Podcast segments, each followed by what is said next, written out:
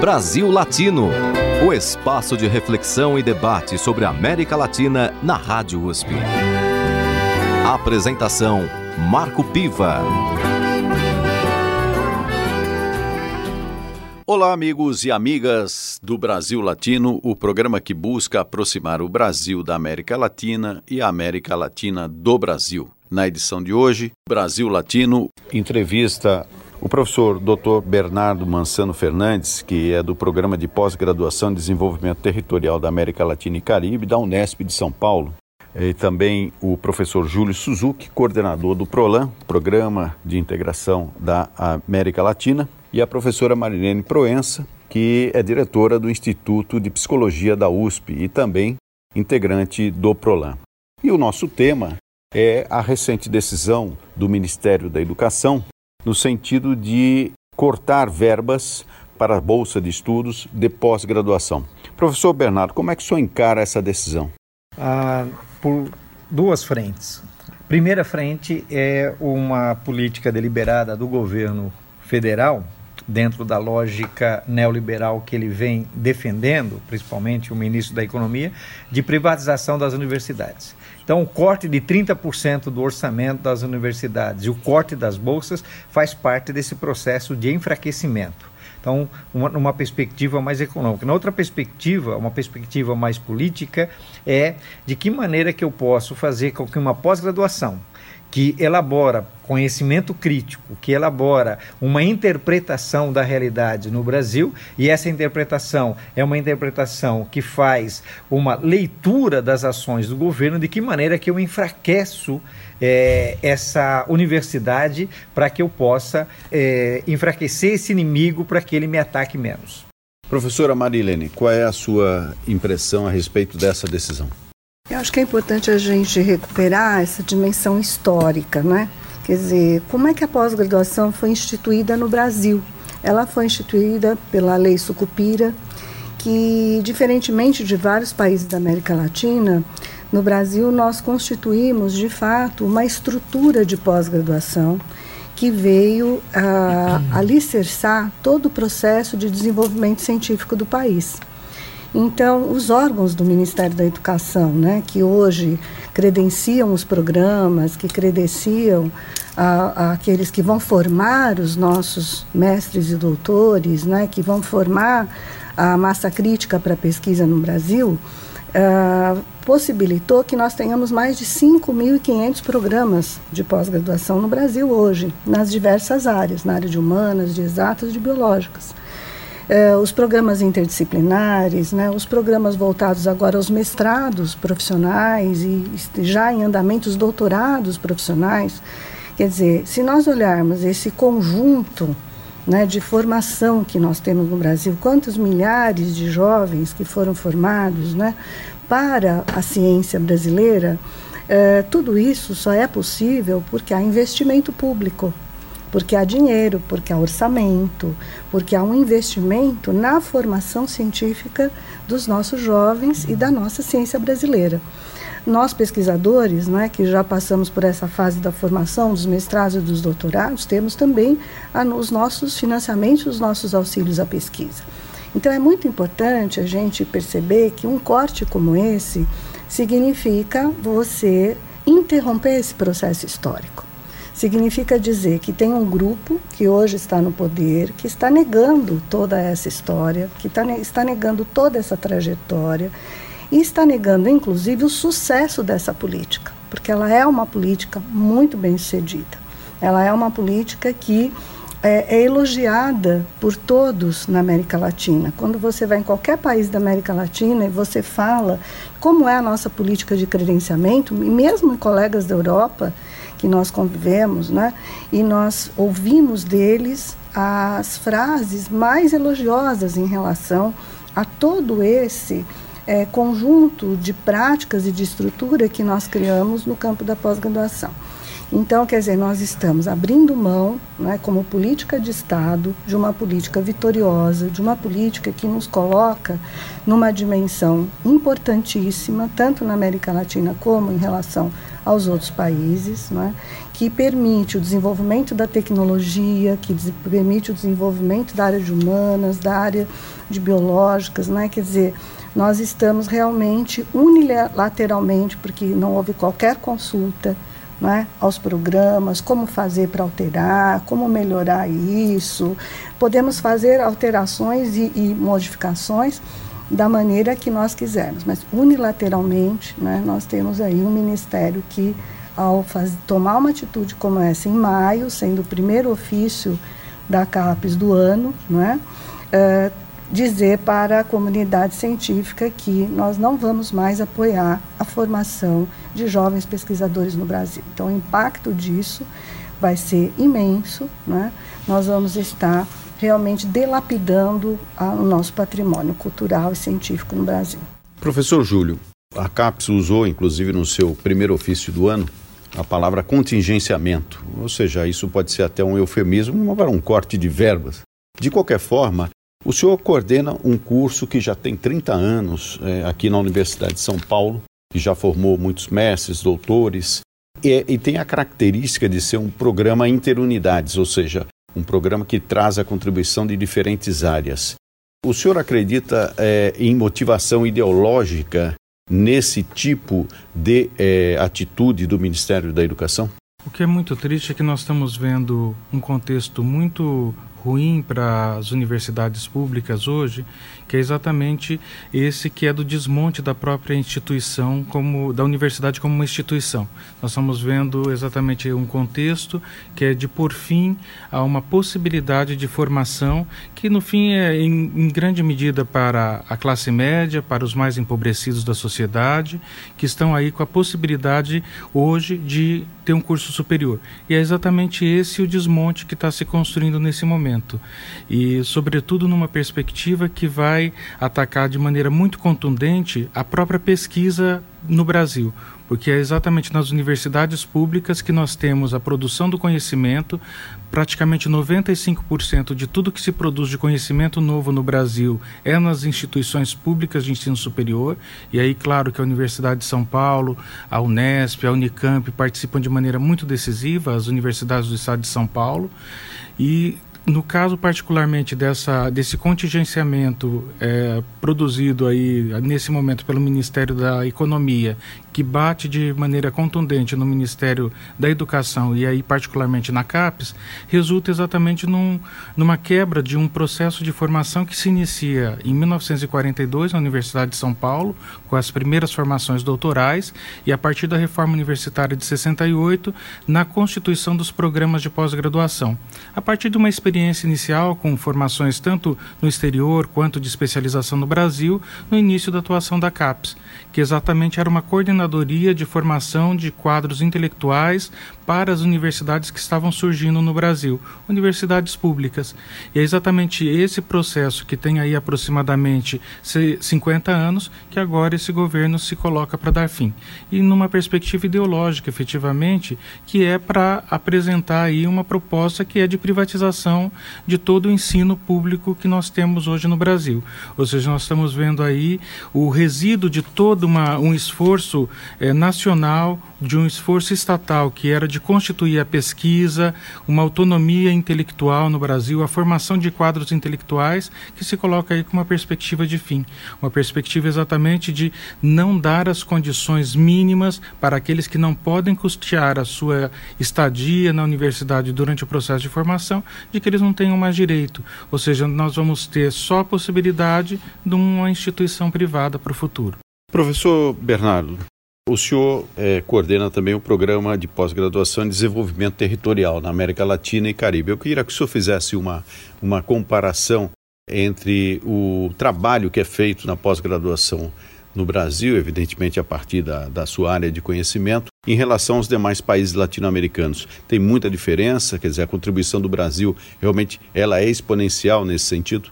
Então, é, em primeiro lugar, deixar claro que a pós-graduação no Brasil ela tem um papel extremamente relevante para a formação da cidadania, para o desenvolvimento do país em todas as dimensões que nós possamos imaginar.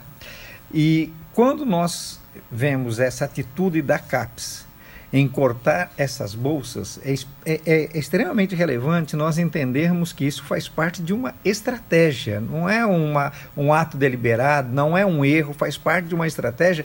E essa estratégia significa o seguinte: é, como que nós podemos diminuir o poder político que essas universidades públicas têm de formar cidadão, é, cidadãos críticos para que a gente possa é, transferir esse poder para as instituições privadas. Então, eu quero destacar esse ponto porque é, a irmã do ministro é, Paulo Guedes é a presidente da Associação das Universidades Privadas do Brasil. E, e, e eles estão tentando fazer essa transferência. Só que isso é um erro ao mesmo tempo que é uma estratégia, é um erro estratégico, porque as instituições privadas não têm a competência que nós temos de formar essas pessoas. Porque essas instituições privadas, elas veem a pesquisa, elas veem o ensino, veem a extensão como uma mercadoria. E aí, nesse ponto, você perde muito, porque eles vão formar técnicos, eles vão formar pessoas para a indústria, vão formar pessoas para o comércio, mas não vão formar cidadãos, não vão formar pessoas que possam transformar essa sociedade, vão formar pessoas que vão subordinar isso. Essa é a diferença que nós temos, por exemplo, com a Colômbia, que nós temos, por exemplo, com outros países, como o Chile, onde as universidades privadas desses países fazem exatamente esse papel. Né? E são países em que passaram por esse processo de privatização a partir da, da, da razão neoliberal da razão neoliberal. Mas a gente vai encontrar quais países que têm um, um, uma, uma, uma pós-graduação que forme cidadãos. Nós vamos encontrar o México, né? Nós vamos encontrar a Argentina, nós vamos encontrar Cuba, né? Mas a maior parte desses países, infelizmente, né? Se a gente pegar o Equador, se nós pegarmos é, a Bolívia, se, mesmo o Peru, se nós pegarmos os países da América Central, a pós-graduação nesses países ainda não está plenamente desenvolvida. Né? Então, muitos desses, os nossos programas de pós-graduação da USP, da Unesp, é, da Unila, é, de, da, da, Universidade de Brasília, recebem inclusive pessoas. Por exemplo, hoje, de cada é, 10 latinos americanos que vêm fazer a pós-graduação no Brasil, cinco são colombianos. Cinco são colombianos. E por que, que, eles, por que, que os colombianos vêm fazer aqui? Porque aqui é público e de qualidade tá certo? Uh, os argentinos não vêm, os mexicanos, bom, eles já vieram, né? Mas eles vêm em menor número, ou seja, 50% vem da Colômbia e 50% dos outros países da América Latina. Então é fundamental, eu acho que a pós-graduação está tá, tá ganhando esse papel, né?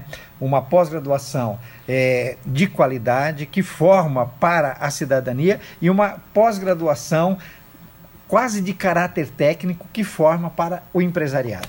Professora Marilene, é, dentro dessa perspectiva de, de uma medida tão restritiva que compromete a continuidade da pós-graduação no Brasil, que expectativa a senhora tem em relação a uma eventual mudança desse tipo de postura? É possível mudar isso que acabou sendo decidido? Eu acho que esse é o momento né, de todos nós que somos formadores né, de todas as universidades públicas e todos os programas de pós-graduação do Brasil eh, se unirem contrariamente a essa posição, mostrando, uh, e nós já temos esses dados, a própria CAPES tem esses dados, as nossas universidades têm esses dados, mostrando a relevância desse sistema e a importância das bolsas de estudo para a manutenção desse sistema. Né?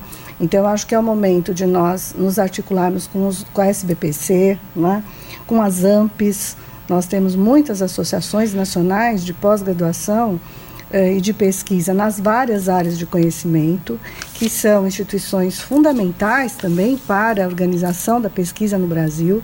Então, eu acho que é um momento político extremamente delicado e que nós temos que unir forças, é? nós temos que trabalhar com todos uh, o, todas as instâncias né, de organização, a, as nossas associações sindicais, os nossos conselhos de reitores, né? quer dizer, todos os, aqueles que puderem uh, se preocupar com a questão da formação na pós-graduação, nesse momento eu acho que é um momento, um grande momento de unificação uh, favorável né, a essa ideia de, de, de nós revertermos esta medida, né, esta resolução, e, e mostrando também o impacto que vai ter uma resolução como essa na ciência, na, na formação né, de, de pesquisadores e na formação de cidadãos, que eu acho que esse é um, é um ponto aí fundamental que as universidades públicas eh, têm assumido como um compromisso social em todo o Brasil. Professor Júlio, o senhor concorda com a professora Marilene e com o professor Bernardo? Sim, completamente. Nós estamos vivendo aí uma situação que é de sucateamento exatamente da possibilidade de, de formação é, no, no parâmetro da pós-graduação. No caso, particularmente do Programa de Integração da América Latina, já há um impacto direto. Nós tivemos aí uma bolsa de mestrado que é impossível agora ser revertida nesse primeiro momento a sua ocupação. Duas alunas que iam agora de doutorado terem a possibilidade da bolsa para poder permanecerem no programa e realizarem os seus estudos com mais tranquilidade, poderem efetivamente se dedicar ao estudo, também perdem essa, essa chance, essa oportunidade, e fica muito difícil você manter os alunos na universidade, alunos que vêm, sobretudo, do exterior, ou vêm de outros estados, ou vêm de pelo menos outras cidades do nosso estado, se manterem, sobretudo nessa capital que é tão custosa, sem uma bolsa de estudo. Então nós vemos aí uma grande dificuldade que se coloca para a formação na pós-graduação e as instituições todas que têm aí um perfil democrático, que querem lutar por um Brasil melhor, precisam se unir para reverter essa desconstrução da universidade pública e particularmente da pós-graduação. Bom, agradeço a participação do professor Dr. Bernardo Mansano Fernandes, do programa de pós-graduação em Desenvolvimento Territorial na América Latina e Caribe da Unesp de São Paulo, a professora Marilene Proença, diretora do Instituto de Psicologia da Universidade de São Paulo, e também a participação do professor Júlio Suzuki, coordenador do PROLAM, o Programa de Integração da América Latina. Essa conversa é importante porque nós estamos tratando aqui de um assunto extremamente grave que pode comprometer inclusive a organização da vida de milhares de bolsistas que, ao decidirem fazer uma pós-graduação, também organizam suas vidas por vários anos. E o Brasil Latino fica por aqui nesse bloco e no bloco seguinte nós continuamos discutindo os assuntos da América Latina que interessam ao Brasil e os assuntos do Brasil que interessam à América Latina. Você está ouvindo Brasil Latino, o espaço de reflexão e debate sobre a América Latina na Rádio USP. A apresentação Marco Piva. E o Brasil Latino agora entrevistando Pietro Alarcon, que é formado em Direito pela Universidade Libre de Colômbia e atualmente é professor e coordenador da área de Direito Constitucional da Pontifícia Universidade Católica de São Paulo. Bem-vindo ao Brasil Latino, Pietro. Muitíssimo obrigado, Marco, pelo convite. Vamos começar com um panorama da América Latina. O que, que você destacaria nesse momento como mais importante no continente? Bom, eu acho que talvez o mais relevante tem a ver com a contradição que neste momento existe entre esse avanço das forças que podemos chamar forças neoconservadoras, que têm uma agenda bastante distante daquilo que poderia ser considerado uma pretensão de efetivação de direitos sociais, de inclusão, de um panorama político diversificado e plural, e por outro lado, aquelas forças democráticas, progressistas, que intentam fazer com que a dignidade da pessoa humana, que os direitos sociais, que essa pluralidade se torne evidente, que se plasme, que se concretize. Evidentemente que esta é uma caracterização, Marco, que eu coloco de maneira muito geral, porque há peculiaridades, há questões no interior de cada país que precisam ser examinadas caso a caso. Uma questão, por exemplo, é a situação da Colômbia, no qual há uma estagnação da implementação do processo de paz. Outra é a situação da Venezuela, no qual é necessário uma saída política construtiva àquela contradição que aí se encontra. Outra é a situação do Brasil, onde nós temos um governo que é uma antítese da intencionalidade constitucional de 1988. Outra é a situação do México, por exemplo, onde nós encontramos a um Andrés Manuel López Obrador que representa um respiro dentro do marco dessa direitização ou dessa eh, onda conservadora que eh, vem tendo frutos eleitorais, especialmente na Colômbia e no Brasil. Então, há um quadro eu faço uma caracterização geral, mas eu te faço a ressalva de que é preciso analisar alguns contextos com, com uma análise pormenorizada dessas peculiaridades. Vamos pegar então alguns casos específicos. O seu país, começando por ele. Como é que está a situação na Colômbia exatamente? Bom, eu te diria que existem algumas questões muito relevantes dentro do que seria a caracterização. Primeiro, foi feito um acordo de paz entre as Farc e o Estado colombiano. Há um acordo geral para a construção de uma paz estável e duradoura. E nesses acordos há seis ou sete pontos extremamente relevantes. Por exemplo, primeiro, a participação política eh, libre de qualquer tipo de ameaça aos setores que se opunham a os planos eh, estatais, ou seja, para a oposição, eh, a substituição dos cultivos ilícitos, por exemplo, na Colômbia, eh, e a implementação de um novo programa agrário, um novo programa de implementação para uma nova realidade agrária no país, eh, a, a, necessidade de eh, estabelecer novas condições de vida para 8 milhões, 7 ou 8 milhões de deslocados internos. Né? E esses acordos, reitero, esses são pontos importantes, mas muito pouco tem sido feito para a implementação desses acordos. A guerrilha das Farc se desmobilizou, hoje são um partido, a Força Alternativa Revolucionária do Comum, tem, eh, eh, conforme os acordos, uma cota parlamentária. Há forças dentro do parlamento lutando para que se implementem os acordos, mas te dou um detalhe, por exemplo, um dos pontos essenciais é a criação do sistema de eh, investigação para a procura da verdade e o sistema de reparação das vítimas. Ou seja, seria uma comissão da verdade? Uma comissão da verdade eh, que faz parte de um sistema de justiça, memória, reparação e, e identificação das vítimas no intuito de que elas possam refazer a sua vida. Né? E eh, esta, isso passa pela, pelo castigo de condutas gravíssimas contra os direitos humanos desenvolvidas durante o conflito. De um lado e de outro. De um lado e de outro. O único que nos acordos de paz se determinou é que os delitos de lesa humanidade, ou seja, os crimes contra a humanidade, eles não seriam amnistiáveis, eles ficariam.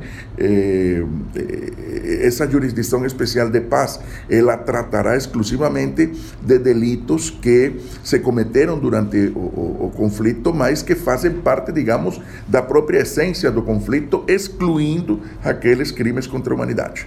E eh, essa jurisdição especial de paz precisa eh, estabilizar-se, consolidar-se, o presidente Duque objetou uma série de pontos que tinham sido acordados para o funcionamento da jurisdição especial de paz.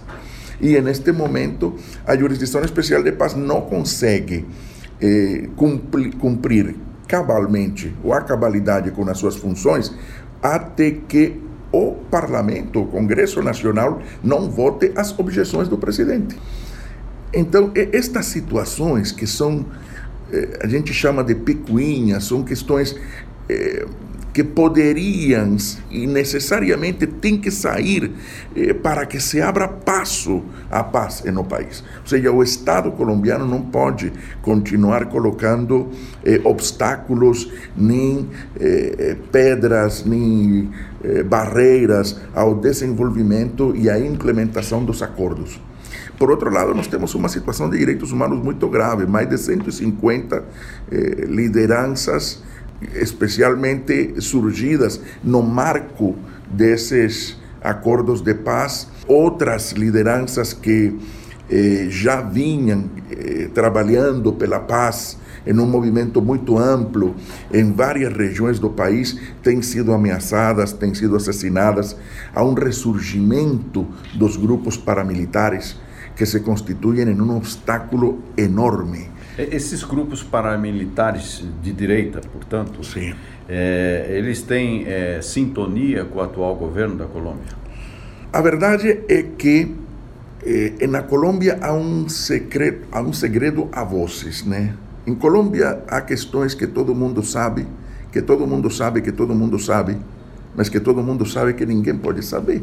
Uma dessas questões, especialmente graves, é a ligação de membros das Forças Armadas Militares, de setores do Estado colombiano, setores muito ligados ao Partido Centro Democrático encabeçado pelo ex-presidente Uribe, que trabalham ainda hoje com uma tática de intimidação, de opressão, de ameaças, de desconstrução de, do, do movimento social a partir do ataque indiscriminado, não somente verbal, mas também eh, físico. Estamos dizendo é que há uma tática ainda na Colômbia de eh, extermínio físico das lideranças sindicais, das lideranças estudantis, isto nós achávamos que. Já era coisa do passado. Pois.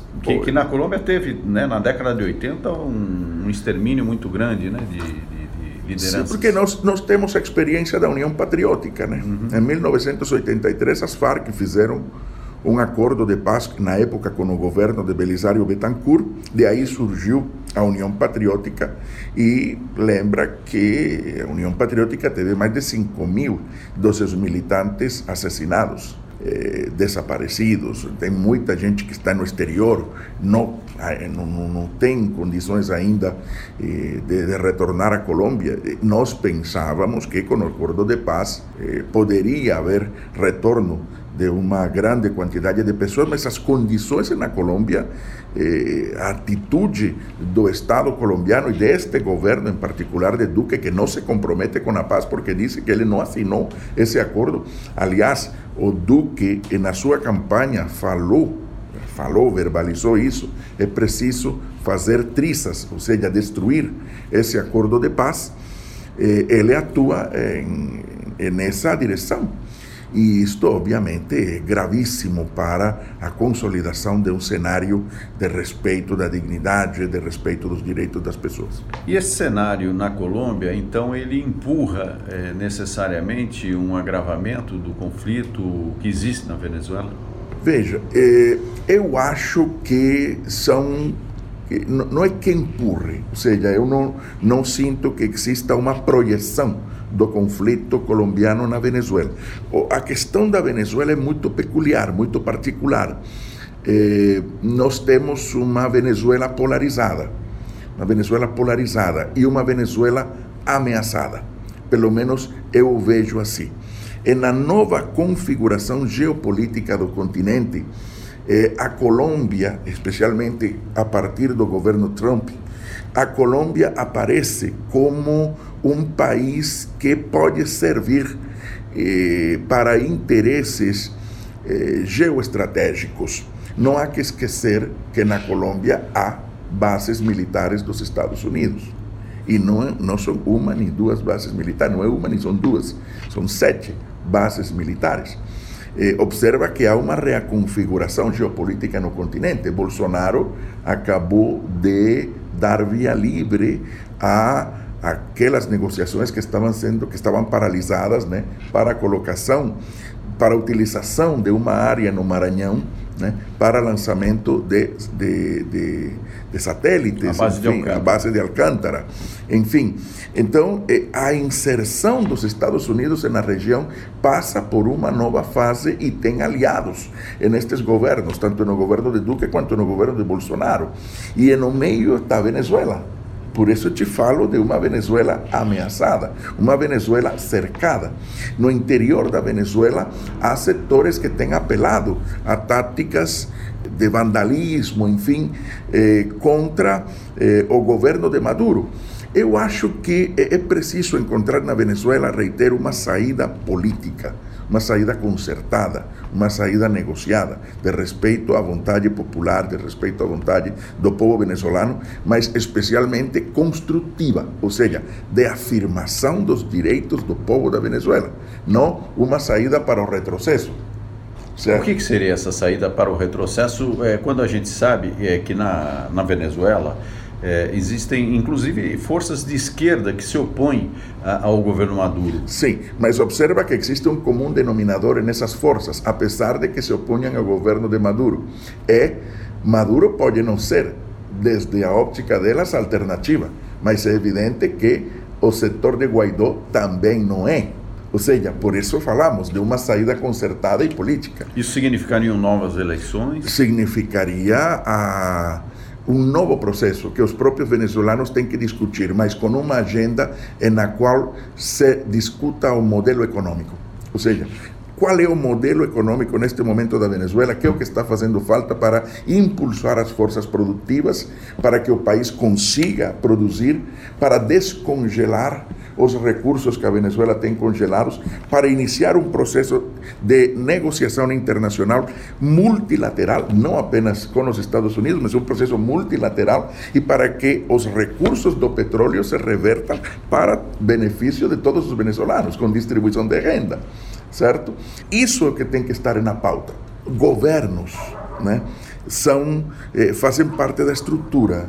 Eh, o que interessa fundamentalmente é a maneira como procuramos uma saída para o bem-estar popular, o bem-estar das pessoas.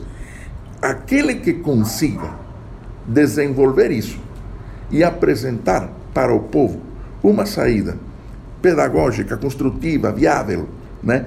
onde a pessoa se comprometa, tem na Venezuela, digamos, uma chance enorme de, de construir, eh, de, de, vencer, digamos, dentro dessa eh, competição que neste momento há eh, entre esses setores. Infelizmente, o setor de Guaidó, por exemplo, apostou eh, a uma entre aspas, uma intervenção humanitária, né, que não tinha absolutamente nada de intervenção humanitária, um, uma maneira de abrir espaço a, a uma ingerência estrangeira.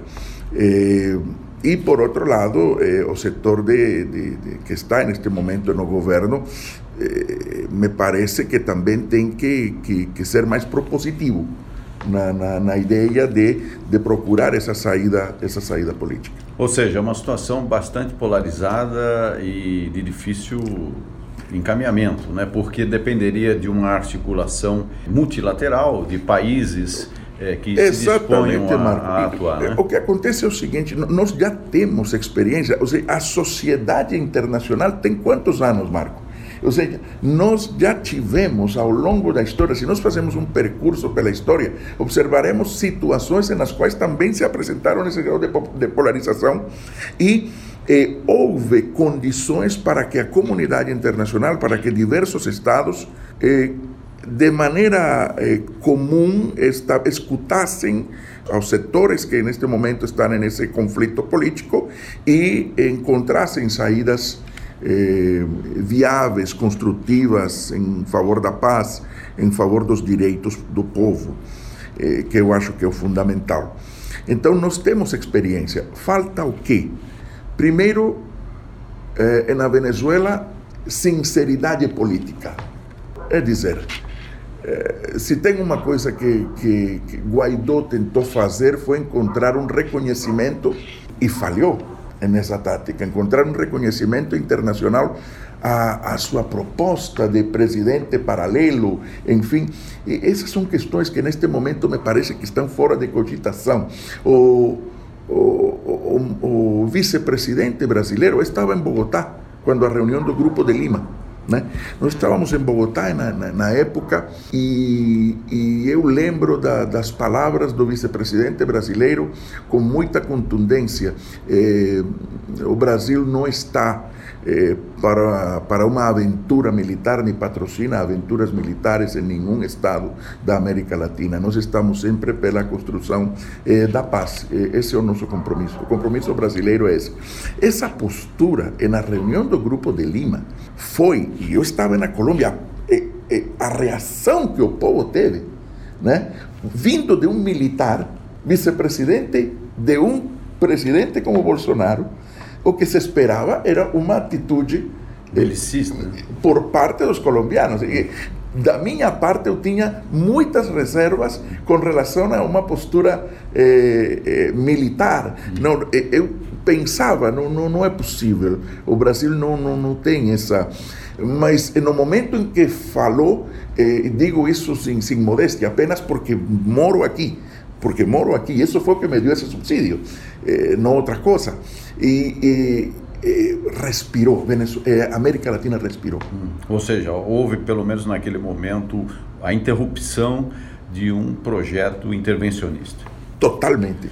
Pietro, nós iniciamos uma viagem pela América Latina, é, ficamos ali um pouco em Colômbia e, e, Venezuela, mas vamos descer um pouquinho agora e falar aqui da, do, do Cone Sul. Como é que você está vendo a situação aqui em nossa região? Bom, me parece que há, há, coisas muito negativas. Por exemplo, Brasil, eh, o Mercosul era um processo de unidade que sempre foi castigado, por assim dizer, pela simetria. Brasil tem, tem um papel fundamental na construção desse bloco, que eh, pode ser um bloco eh, iniciador e assim foi colocado em determinado momento eh, da história de iniciativas, foi um bloco que, que tem possibilidade de gerar iniciativas para uma unidade muito mais ampla. Tanto que o Mercosul estava em processo de ampliação, tinha convidados, a Venezuela participava, né?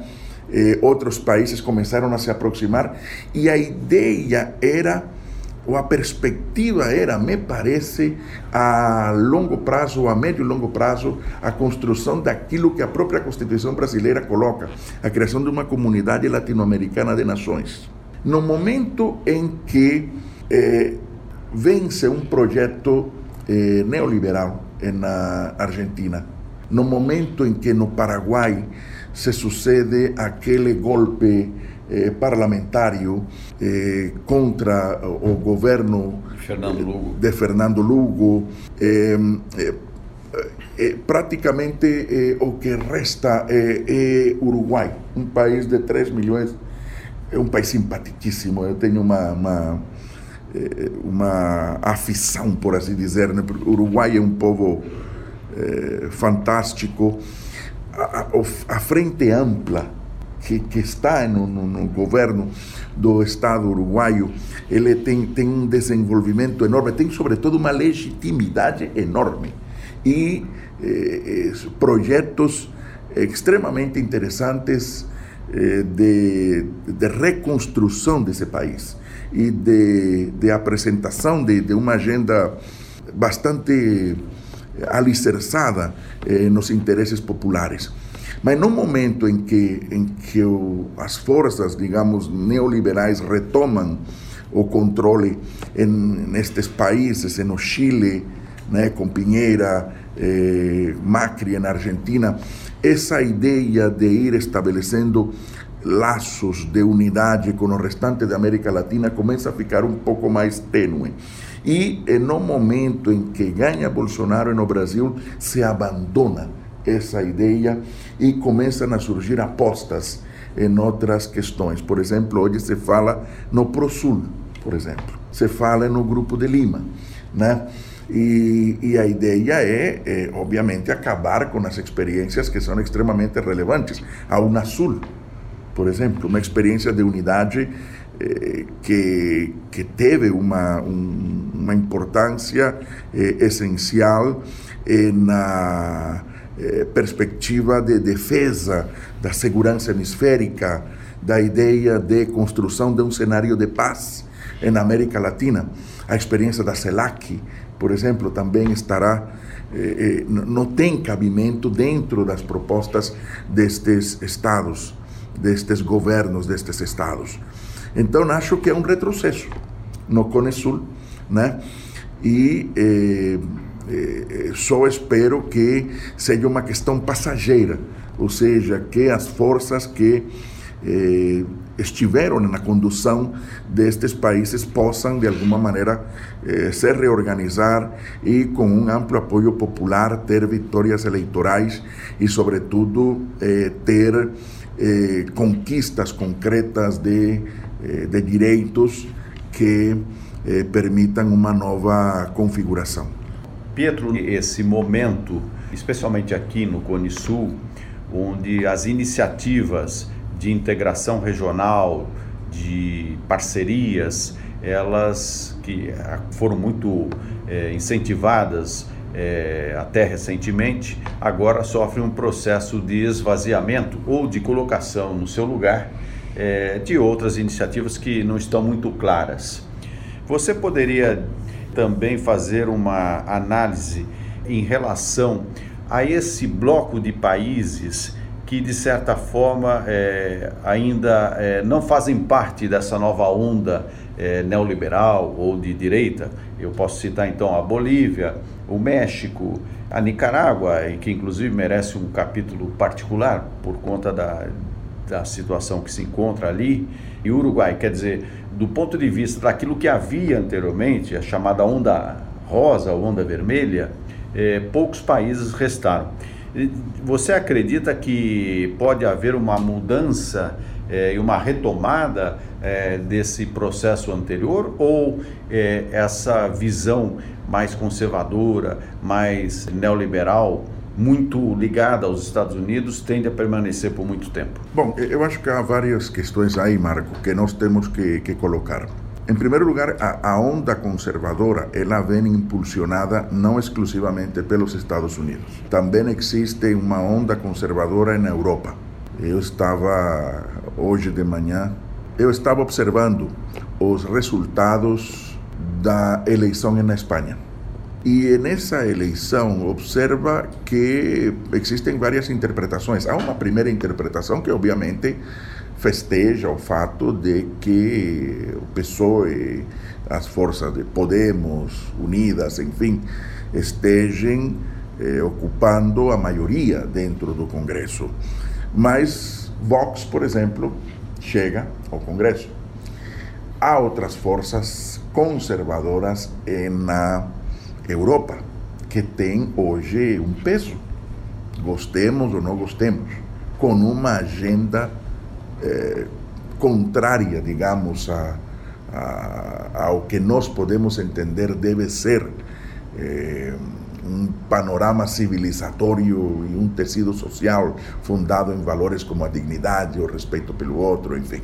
E eh, essa onda conservadora, ela tem uma projeção aqui na América Latina. Ela tem uma projeção, tem, eh, tem uma representação.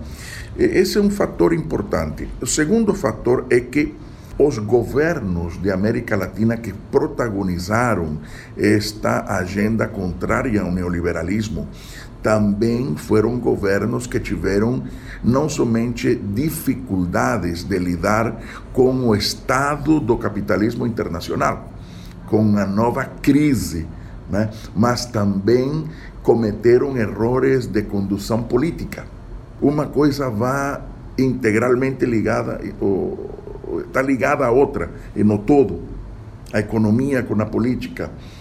E me parece também que eh, é fundamental analisar que a única maneira de você defender a um governo ameaçado por forças neoliberais ou forças fascistas ou neofascistas ou neoconservadoras, enfim, há várias denominações para isso, é afirmando um programa de respeito pelos direitos sociais que tenha um respaldo e uma legitimidade eh, que se conquista, se consolida, que se estabelece nas ruas. Eu sou um convencido, porque a história assim o diz, que os direitos se consolidam, se ganham na rua. Ou seja, na, eh, primeiro, fundamentalmente, com, a, com o estudo, com a argumentação, com a compreensão do contexto, a compreensão das forças econômicas, das forças capazes de alavancar um projeto de eh, respeito pelos direitos. Em segundo lugar, pela eh, organização popular, uma organização eh, eh, que, que tem que ser gerada pela base. Os partidos políticos têm que se ligar a esse processo de organização e defesa desse programa de trabalho. Eh, e, em terceiro lugar, a rua, que é fundamental para poder consolidar esse processo. Agora, você fala em ocupação das ruas para as mobilizações e disputa é, dos discursos. Nós tivemos aqui no Brasil, em junho de 2013, um processo é, de massas é, muito vigoroso que, de certa forma, acabou incidindo posteriormente é, sobre os destinos do Brasil e especialmente é, refletido talvez na eleição de Jair Bolsonaro em 2018. Você acredita que as ruas, nesse sentido, elas vão sempre funcionar numa direção de defesa da democracia ou pode haver é, o seu contrário nisso? Há uma questão que é importante. O povo, pela defesa dos seus direitos, não pode renunciar à luta na rua. Sea, esse espaço não pode ser perdido.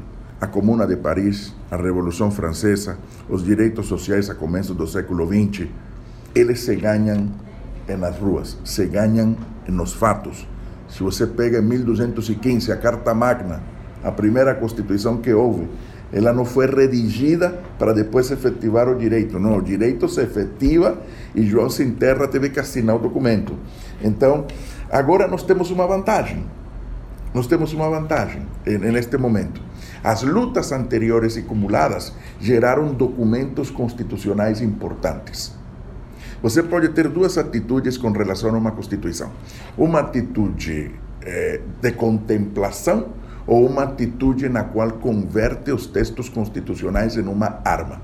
Nós precisamos que se efetivem os direitos consagrados na Constituição. Nós precisamos de um Estado de direito. A gente não está pensando em fazer uma revolução, nem nós estamos pensando na defesa de um Estado de direito, se se quer, um Estado de direito liberal, que foi traído né, por forças que sabiam muito bem né, o que se pretendia. Né? Essas forças conservadoras sabiam muito bem que esse projeto era contrário à intencionalidade. No caso brasileiro, por exemplo, de 1988, ou no caso da Colômbia, a Constituição de 1991. Agora, não há que esquecer que estas forças conservadoras, elas têm elementos que são fundamentais para criar aquilo que é tão difuso, mas tão determinante em qualquer processo político, se chama opinião pública. Ou seja, o grau de subjetividade que os povos têm para fazer transformações. Uma coisa são as condições objetivas que podem gerar a necessidade de que se mereça, de que se conquiste, de que se protagonizem eh, mudanças sociais. Mas outra coisa é o grau de consciência que tem os povos de que essa mudança é possível, de qual é o sentido da mudança, de qual é a direção a tomar a disputa que há neste momento, a batalha que há neste momento, não é exclusivamente uma batalha pelo direito do dia a dia, não é a relação exclusivamente capital-trabalho, embora isso continue a ser o determinante para a modificação do sistema, senão que o que há é uma, é uma batalha pelas cabeças, pelas mentes, pela maneira como as pessoas opinam, pelas maneiras como construem o seu raciocínio. Como essa batalha se dá? Primeiro, você tem que eliminar o pensar crítico. E como se elimina o pensar crítico? Com uma educação na qual você leia os textos, mas você não consiga ligar o primeiro parágrafo com o segundo, nem o segundo com o último. Ou seja, você perde o pensamento crítico. Exato, você perde o pensamento crítico. De que maneira você perde isso? Você alimenta a sociedade de, de fórmulas repetitivas, contundentes, né? que se transformam em slogans, que se difundem e que muitas vezes são extremamente vazios de conteúdo. Né? Terceiro, você construi inimigos. Construir inimigos é a coisa mais tranquila hoje. Através das redes sociais você construi a imagem das pessoas, desconstrui a imagem dos outros, né? E tudo isso se, se dá de maneira quase instantânea. O peso enorme do fake news. Quando nada disso dá certo, fake news consegue resolver. Ou seja, eh, o universo da, da mentira construída, a criação da, da, e a utilização e manipulação de fatos é uma questão que eh, se apresenta como um elemento como nunca antes determinante dentro dos processos. Agora, tomando como base todo esse seu diagnóstico, podemos é, dizer que a democracia no, na América Latina está em risco? Risco? Não, a democracia foi, em alguns momentos, anulada, cerceada, ou seja, o democracímetro nosso está muito baixo, ou seja, há um déficit democrático enorme. Porque democracia não é exclusivamente a eleição a cada quatro anos. Não, democracia é participação. Democracia é protagonismo das pessoas para decidir, para construir seu futuro, para que o sujeito seja protagonista da sua história. Se a pessoa não tem eh, educação, se a pessoa não tem saúde, se a pessoa não tem condições de, de estabelecer eh, uma condição mínima para exercer um pensamento livre, um pensamento eh, que o conduza a, a, a um patamar de desenvolvimento oriundo do reconhecimento dos valores de sociabilidade que todos nós levamos, eh, dificilmente nós vamos construir um cenário democrático. A democracia não é um problema de eleições exclusivamente, é um problema de participação. Democracia é uma coisa que se constrói no dia a dia e tem a ver com o respeito pela diversidade, com a pluralidade e eh, os discursos que nós temos hoje eh, dizem o contrário, o que nós estamos evidenciando é o contrário. Eh, hoje, neste, neste momento, neste, neste governo, o, não em vão, por exemplo, na, na Colômbia, agora, eu fui, te, te digo, Marco, quando eu fui à Colômbia, fui à Colômbia recentemente, eu comecei, eu fiz uma conferência, porque me, me pediram, faça uma conferência, como que está o Brasil? E eu falava do Brasil e as pessoas diziam, olha, é, é igual o que está acontecendo aqui. Eu falava, há um projeto de escola sem partido, certo? Que é assim, assim, assim. Se levantou um estudante e falou, profe, é, é a mesma coisa, esse projeto aqui se chama assim, assim, assim. É um projeto sobre previdência. Profe, nós temos aqui um projeto assim, assim. Ou seja, se trata de uma é, articulação... Exatamente. É, continental. É, não há uma, é, reitero, há peculiaridades, mas há elementos que se repetem.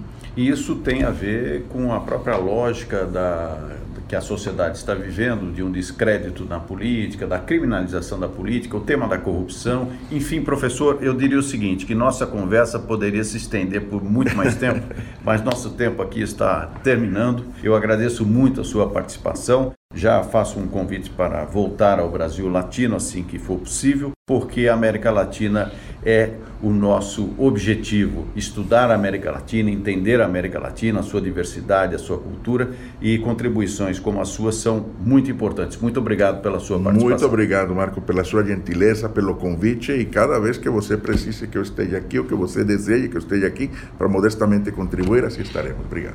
Muito obrigado, Pietro Alarcon, que é professor e coordenador da área de Direito Constitucional da PUC de São Paulo. E o Brasil Latino fica por aqui. Na produção de áudio, Benê Ribeiro, na produção Alexandre Veiga, estagiário Vitor Coutinho, curadoria musical Carlinhos Antunes. Se você quiser falar com o Brasil Latino, escreva para ouvinte.usp.br.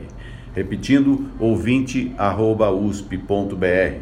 E o Brasil Latino também está nas redes sociais. Clique lá, BR Latino, e você vai nos localizar e poderá escutar todas as nossas edições anteriores. Eu espero a sua audiência em nossa próxima edição. Um grande abraço e até lá. Você ouviu Brasil Latino, o espaço de reflexão e debate sobre a América Latina na Rádio USP. Apresentação Marco Piva.